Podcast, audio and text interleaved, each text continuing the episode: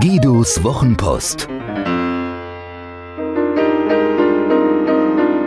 Seine besten Gedanken zu Kommunikation, Inspiration und einem spektakulären Leben.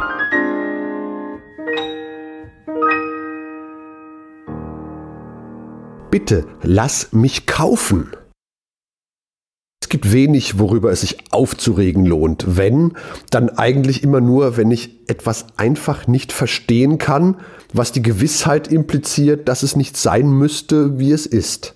Das gilt für meinen Verein Mainz 05, der es nie schafft, seine Gäste während der Halbzeitpause eines Bundesligaspiels auf die Toilette zu lassen und ein Bier zu kaufen. Beides dauert zu lange, keine Chance, zum Wiederanpfiff zurück auf seinem Platz zu sein.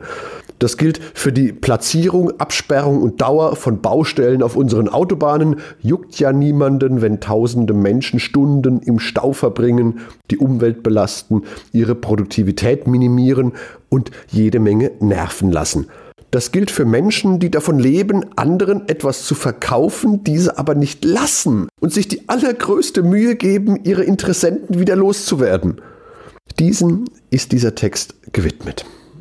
Da will ich einem regionalen Autohändler, ohnehin eine sterbende Spezies, etwas Gutes tun, Thema Winterreifen. Anstatt ganz bequem von zu Hause online Preise schnell zu vergleichen und für weniger Geld bessere Produkte zu bekommen, entscheide ich mich für die teurere, aufwendigere, langsamere Variante. Ich bin durchaus bei Trost, denn Kundenbindung ist ja eines meiner Schwerpunktthemen und aus Verbundenheit war ich hier bereit, Kompromisse einzugehen. Also schrieb ich dem Händler meines Vertrauens eine Mail mit meinem Wunsch. Dafür bekam ich einen Rückruf, den ich verpasste. Er hinterließ eine Nachricht auf meiner Sprachbox. Ich solle ihn zurückrufen obwohl er ja wusste, was ich wollte. Er hätte ja schon zur Sache kommen können. Na gut, lag alles noch im Toleranzkorridor meiner Kundenbindung. Ich rufe also zurück.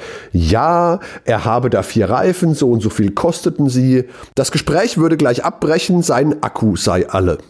So geschah es. Das Gespräch brach ab, der Akku war alle. Danach habe ich nichts mehr von ihm gehört. Und am Tag darauf online bestellt.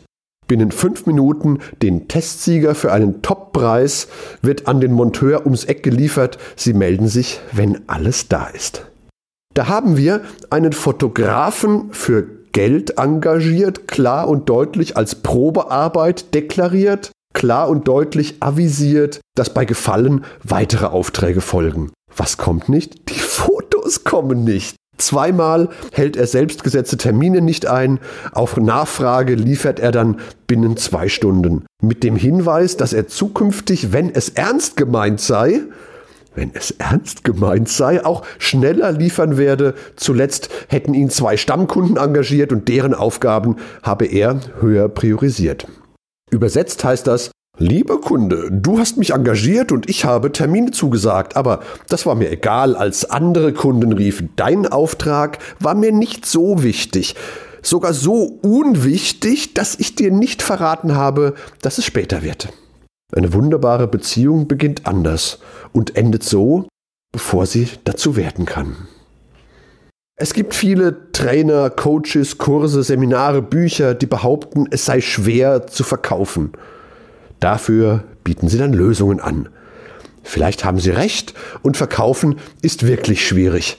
Doch allzu oft ist auch Kaufen schwierig. Was bitte sollen wir tun, außer Kaskaden von Kaufsignalen aussenden, außer am Tresen stehen mit dem Wunschprodukt, außer von ganz alleine anzukommen? Nur zu oft wollen wir kaufen, doch sie lassen uns nicht. Sie ignorieren uns, verstoßen uns, quatschen uns aus dem Laden. Ihr lieben Menschen, die ihr etwas verkauft, denkt mal drüber nach. Denkt mal drüber nach, was ihr zu verkaufen habt, wie eure Mitmenschen, auch Käufer genannt, euch zeigen, dass sie wollen und was ihr alles tut, um sie daran zu hindern. Vielen lieben Dank. Hat dir diese Geschichte gefallen? Magst du Guidos Wochenpost als Podcast? Das würde mich wahnsinnig freuen und auch stolz machen.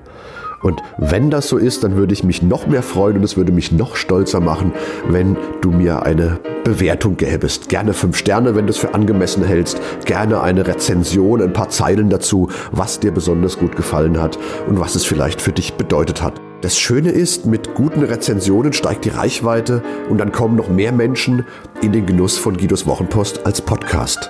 Das wäre doch toll, oder?